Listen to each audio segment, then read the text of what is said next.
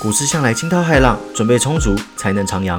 欢迎大家来到股市新手问，这边有最基础也最丰富的股票投资知识，跟我一起做足功课，航向股海，找到你的第一支股票吧。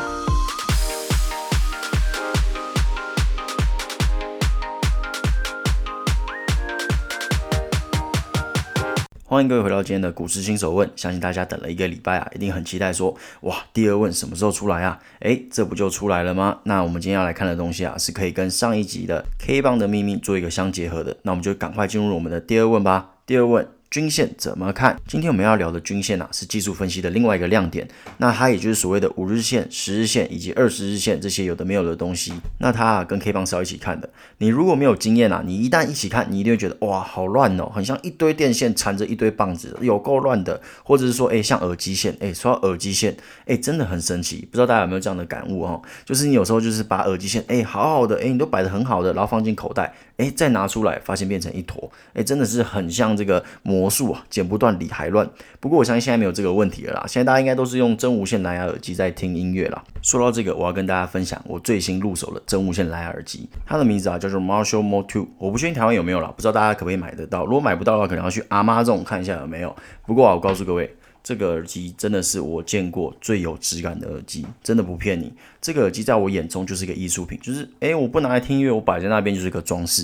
但是大家不要觉得说啊，他是不是金絮其外，败絮其中，对不对？重看不重用，完全不是。它的低音贝斯，我告诉各位，耳朵差点怀孕。哎，好了，也没那么夸张了，不过是真的还不错了，而且它还有降噪，整个就是 CP 值非常高。它也没有很贵啦，就是我在国外买一台，大概换算台币大概五六千啦，可能跟 AirPod 的价格差不多了。不过它比 AirPod Pro 便宜哦，因为我记得 AirPod Pro 一台也要可能哦八九千哦，非常贵，大概便宜个两三千左右吧。不过重点是它的外形，我告诉各位，这绝对是二零二一年最有质感的东西。如果有兴趣的朋友去 YouTube 看一下影片，哎，我不知道现在有没有了。因为它是三月十八号才发售的，所以说是真的很新的东西。好了哦，一不小心就真的是讲太多了哦。新朋友可能还以为我是来卖耳机的，我们赶快拉回来。那我们今天就好好来剖析这些线背后的含义啦。那我们先从定义开始说起好了。一样，我们 IG 有同步的更新，大家可以在那边边听边看。那这些线啊，我们一一拆解。常见的线有啊，五日均线、二十日均线、六十日均线跟一百二十日均线。那均线也有缩写啦，叫做 MA，Moving Average。那因为我们比方说平常在看线图的时候，如果你看到一个线图旁边写什么什么啊六十日线或六十日均线，那太复杂了嘛，所以通常都写六十 MA 这样子，那就是平均的意思啦。比方说五日均线就是将五个收盘价去做一个平均。那又到大家最喜欢的举例子的时候了，哎，假设我们今天三月二十五号嘛，如果有一档股票二十一号的时候是二十元，二十二号的时候是二十一元，二十三号的时候是二十二元，二十四号是二十三元，二十五号是二十五元，五天嘛，对不对？请问一下各位。它的五日均线在二十五号的时候位置是几元？诶，心算很厉害的朋友可以赶快速算一下。那我这边根据计算机速算的结果是二十二点二元，也就是说啊，这档股票在二十五号的时候，它的五日均线的位置啊是在二十二点二元。那它在二十五号的时候，它的价格是二十五元啊，但是它的五日均线是二十二点二元，在二十五号的时候，也就是说它在二十五号的时候股价站上了五日均线。OK，那其他线的算法是一样的嘛？我们就没有必要一个一个算嘛？正所谓举举一反三嘛。如果我这样子哦，那我们大家再来假设一下哦，我再举二十个天数，再举六十个天数，再举一百二十个天数，那各位，那我们这就变成心算课程了嘛？对不对？那大家我们就不要练心算了，我们有计算机嘛。除了我前面提到的五日线、二十日线、六十、一百二十之外，还有其他种线，比方说十日线啊、两百四十日线啊，或者又说是年线。那我们现在大家都知道，哎，这些线是在玩什么了？那我们现在就要来搞一些高端一点的技术分析了嘛？因为还没跟大家介绍量能，所以说我们先讲一些基本概念，就如同大家知道的。均线是一个平均，所以你大致可以判断说，诶，在这个五个交易日内啊，大家平均的成本是多少？当然，这不是完全准确的哦。而如果你要这样子很武断的说啊，大家的平均成本一定是多少多少元，那是错误的。原因很简单，因为它是以收盘价去计算嘛。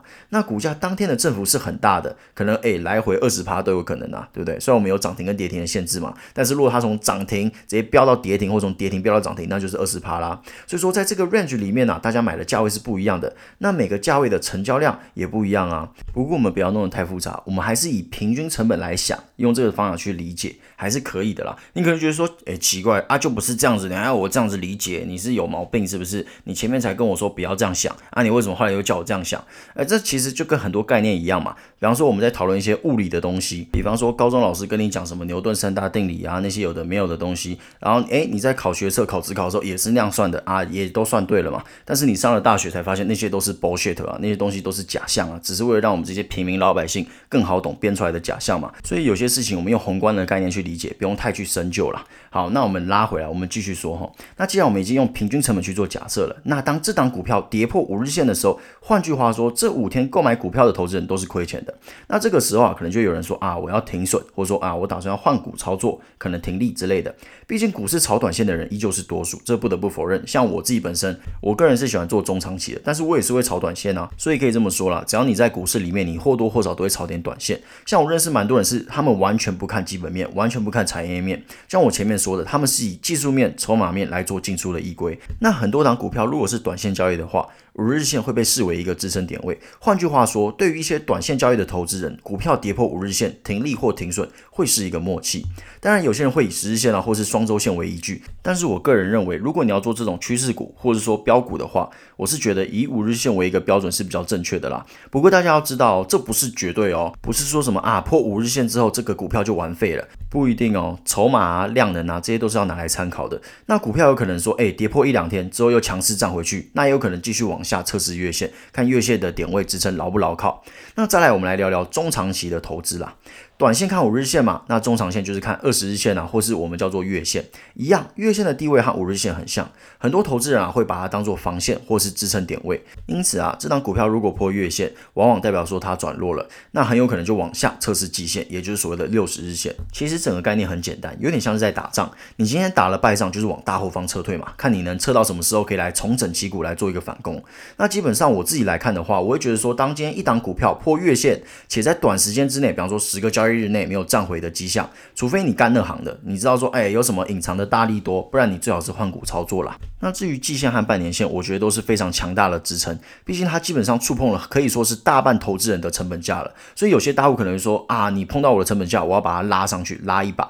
那如果连半年线都破了，哎，我必须得说，我会非常好奇你的选股策略啊，怎么会让一档股票落成这样子，你还继续投钱嘞？真的是让我非常的好奇啊。至于长线投资要看什么年限啊，也就是两百四十 MA 的，我就觉得不用太多考虑了，你就直接停损。一档股票好端端的跑去测试年限，那真的没有留它的必要了。那这时候做很多功课的朋友就会问了，哎，你怎么知道它不会涨回来？对啊，我真的不知道它会不会涨回来啊。如果知道的话，我早就在报纸上面啦，什么台湾股神之类的，还在那边做 podcast 干嘛？但是啊，大家要知道一个非常重要的原则。会涨的股票会继续涨，会跌的股票就是会继续跌。那原则上，我这边的看法是这样子啊。如果这张股票跌破半年线，十个交易日内没有回来，基本上就是凉了啦。不过台湾上千档股票，你一定找得到说啊，你看它跌破了，最后还不是飙回来了，对不对？你讲的都是 bullshit。我相信你一个个找，我相信你绝对找得到，毕竟上千档股股票嘛。但是首先你要考虑你的时间成本啊。比方说，哎，你跟这档股票谈了十年的恋爱，最终你的爱情长跑开花结果，当初的十万变成二十万。那请问你平均一年赚一万，你对得起你的青春吗？你的青春只值一万块吗？当然不值嘛，对不对？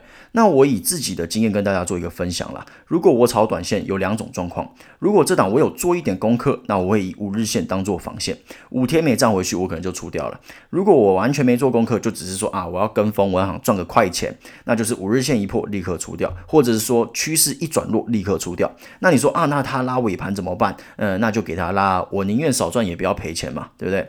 那至于中长期的话，我个人是蛮吃基本面跟产业面。如果今天我做很多功课在一档股票上面，我是可以报半年起跳的哦。当然我会有所进出啦，不会说什么我今天买十张就抱着他们生老病死一张不放过，每个都是赔到最后。当然不可能嘛。不过我还是会维持基本的仓位啦，毕竟我研究很久，我知道诶它未来的点位可能在哪边。那比方说短期如果有其他更好的标的，我可能会稍微调节一下，但是还是基本上持续看好嘛，就会维持基本的持仓。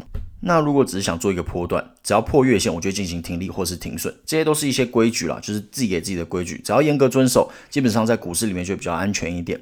当然，以上我说的不是全貌哦，毕竟我只跟各位介绍了 K 棒跟线图，就只有这样子而已，还有很多工具没有分享。如果只凭这两个就可以看到股市的全貌，那股市也太简单了吧？所以说我刚刚以上分享的操作，只是我现有跟大家分享的知识为依归的话，我会怎么操作，并不是说我真的就这样做，因为毕竟大家现在知道的东西还是太少了。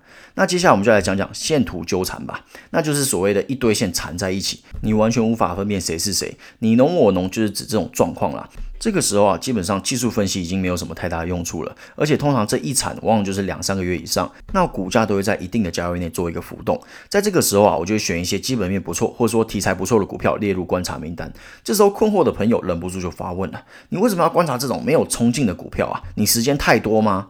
这边跟各位说一个小概念哦，基本上如果今天主力要吃筹码，你很难发现的。我之前已经说过了，主力不会让你发现嘛，让你发现他赚什么。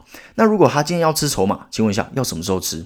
当然是在起涨点之前吃啊，趁没什么人的时候多吃一点，不然之后散户进来把股价抬高，那不就没意思了吗？少赚这么多，他才不要嘞。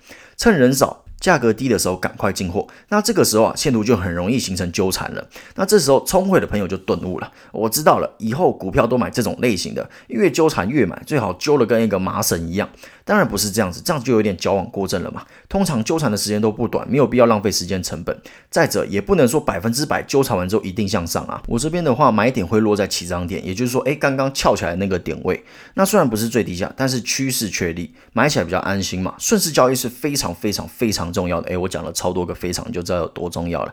那以上我说的真的只是冰山一角而已。随着之后越来越多的分享，大家对技术分析会越来越清晰的。那下一问啊，就要来介绍量能啦，这也是非常有趣的，也可以跟我们这一集跟上一集做一个结合。好了，那今天的分享就到这边喽。那祝各位都有一个愉快的一天，我们下次再见喽，拜拜。